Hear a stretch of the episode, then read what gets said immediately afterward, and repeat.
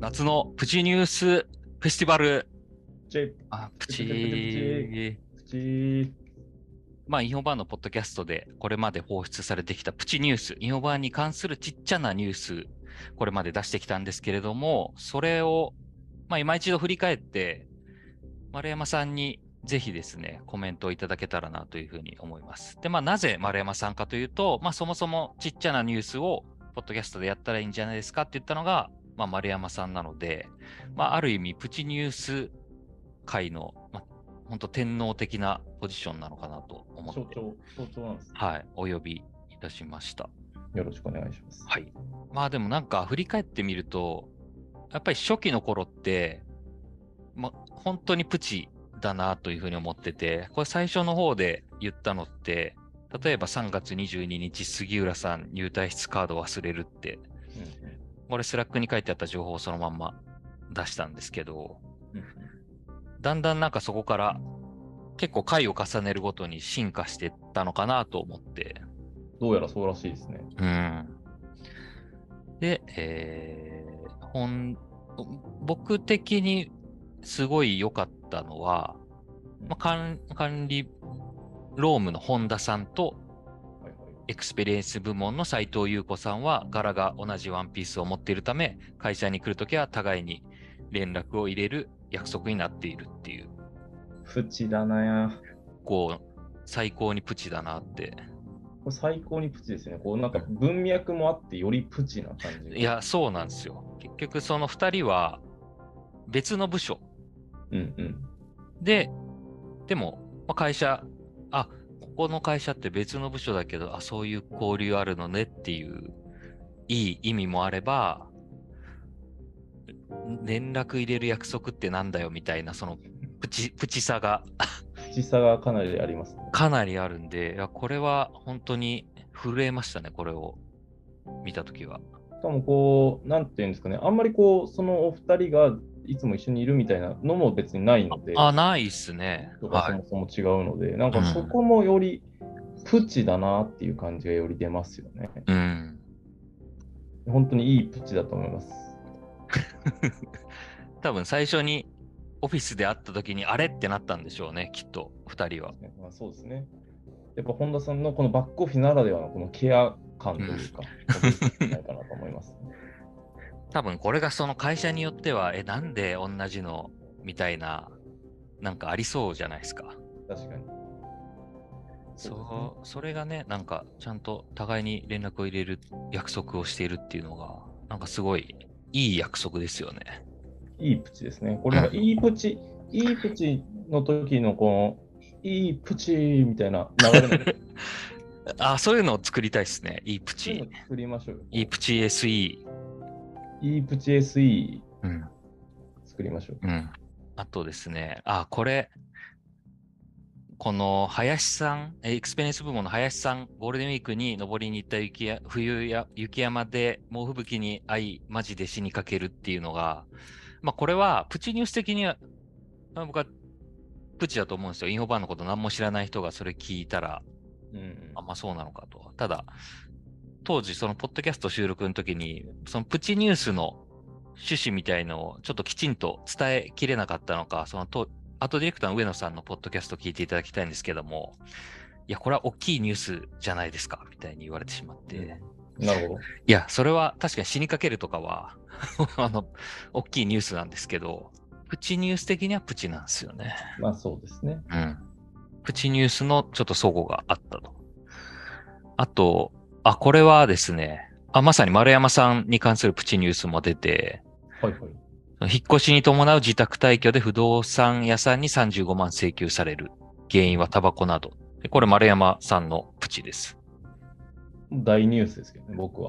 そうなんですよね。丸山さんにとっては大ニュースなんですけど、プチニュースとして。やっぱりそこの構造がやっぱりプチニュースって面白いですよね。うんあの本人からしたら結構ビッグニュースなんだけど、そうですね傍から見たらプチニュースっていう、なんていうんですかね、この ちょっとこう、世界の大きさみたいなのもこう出していけるというか、いいこれですさどうしたんですか ?35 万請求されて。いやなんかその結構こうとある方のアドバイスで、はいな。んかそのね、粘れとうんちょっと払え 払えないですねって優しく言って粘れって言われて、 はい。まあそれをこうじわじわしてたら、なんかその今 3, 3週間ぐらい連絡が来なくなって、ええ諦めたんじゃないですか。いや諦めた可能性が出てきたなと思ってます。あ、それは良かったですね。いや本当に。まだちょっとわかんないですけど。うん。あとは、あの、まあ、基本プチニュースは、スラックから情報を集めたりとか、まあ、人に話を聞いたり、まあ、垂れ込みがあったりとかして、僕の方でストックがあるんですけど、はいはいこの丸山さんにもらったプチニュースもあって、エビチリの落書きが新鮮界隈に多いと。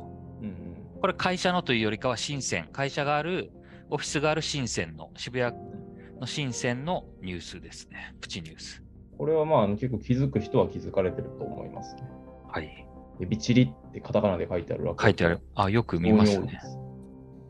あと、これ、個人的にはかなりいいプチニュースだなと思ったんですけど、あの、これ、大里、ええっと、エクスペリエンス部門の大里さんの回で読まれたプチニュースで、はいえーアートディレクターの上野さん、学生時代、吹奏楽部に所属していて、楽器は小太鼓。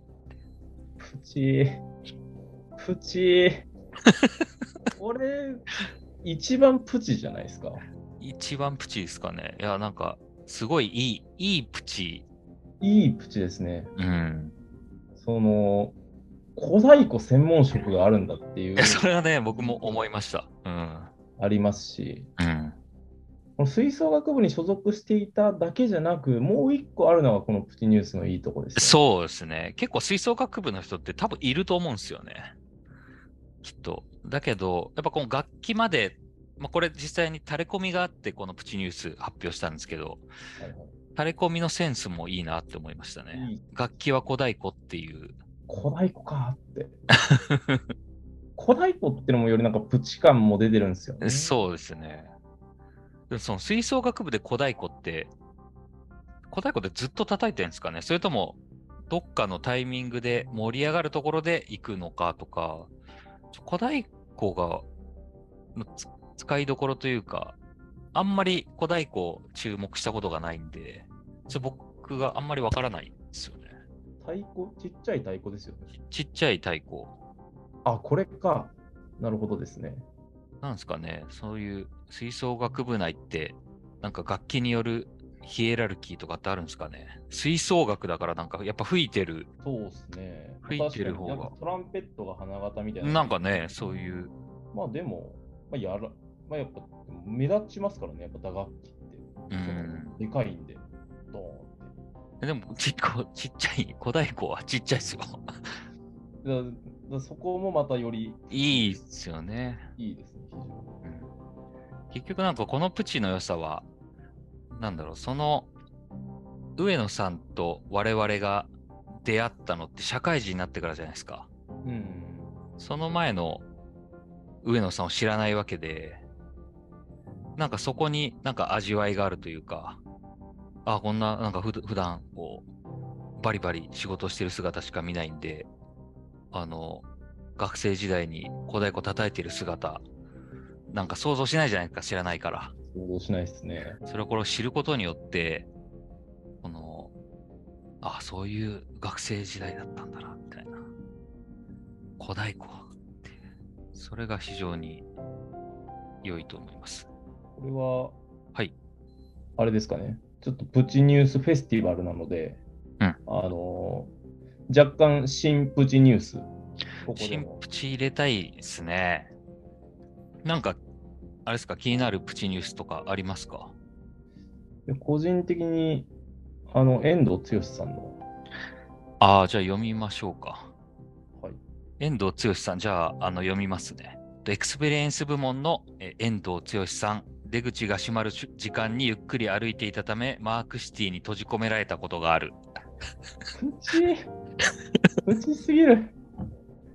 プチすぎませんこれ。これ、こんなことがあるんですかね。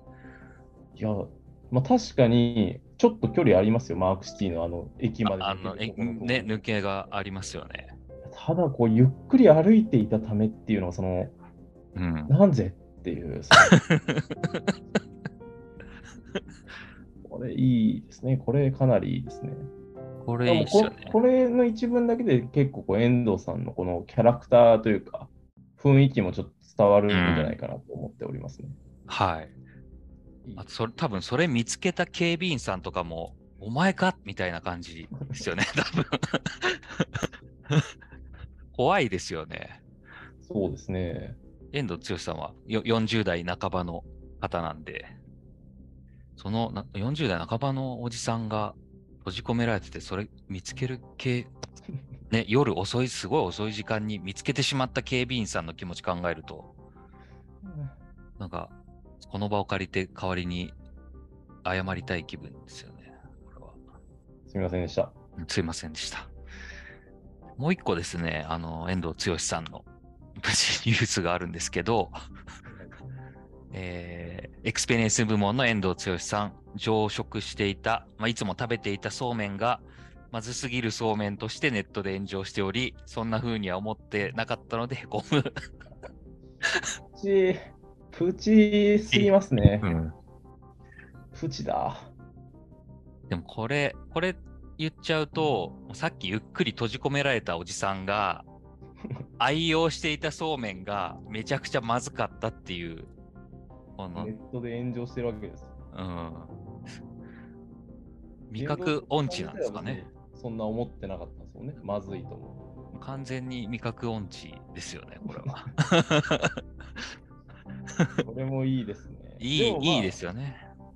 こうそっちの方がいいですからね、本来。そのうん。自分がいいと思うものがその安かったりする方がいいですから。いや、そうですよ。け結局なんかその、本人が好きだったら全然僕はいいし、むしろかっこいいプチですよね。かっこいいプチ、うん本当に。で、へこんではいますけど、へこんでるけど、でも好きなんですもんね。それはでもいい、いいっすね。何かが好きみたいなのを持ってる人はやっぱ素敵だなって思いますよ。いや、そうですね。まさにそうですね。僕、あの、最初に入った入った会社で、まあ、それこそ遠藤剛さんぐらい、40代半ばぐらいの方が、まあ、別の部署にいて、で、まあ、入った時に、入社した時に、ちょっとカラオケ行こうよ、匠、みたいな。おううん、えでえ A さんとしましょう。A さん、え、な何、何歌うんですかって聞いたら、うん、俺、俺、チューブしか歌わないよって。チューブしか歌わないって言ったんですよ。で、その時は、うわなんか、それで行っても嫌だなって思ってたんですよ。うん、で、その当時、その会社でなんか、ブログみたいな個人で、まあ、やってて、そのまあまあ営業的な意味もあって、はいはいはいで、その A さんのブログを見たら、あのープロフィールのところに、チューブしか歌わないよって書いてあって、かっこいい。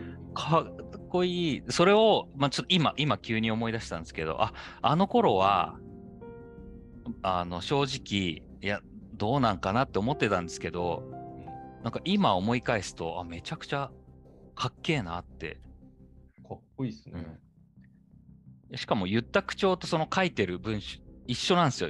歌わないよーって 伸ばす。伸ばしがあるんですね、うん、俺チューブしか歌わないよーって言ってたんですよ。野田クリスタルみたいなう感じ、ん、そうそれが、で、しかもチューブしか歌わないならめちゃくちゃ高い音多いから、お前歌えんのかよって思いましたけどね。すけ高い結構声低めな方だったんで、ううんん、俺、チューブしか歌わないよーって言ってたんで。っていうのを思い出しましたね。あなんか、そのそうめんが好きっていうのは、ね、まずすぎるそうめんって言われても、なんか好きな遠藤さんは、なんか素敵だなって、食べ続けてほしいですね。ず食べ続けてほしい。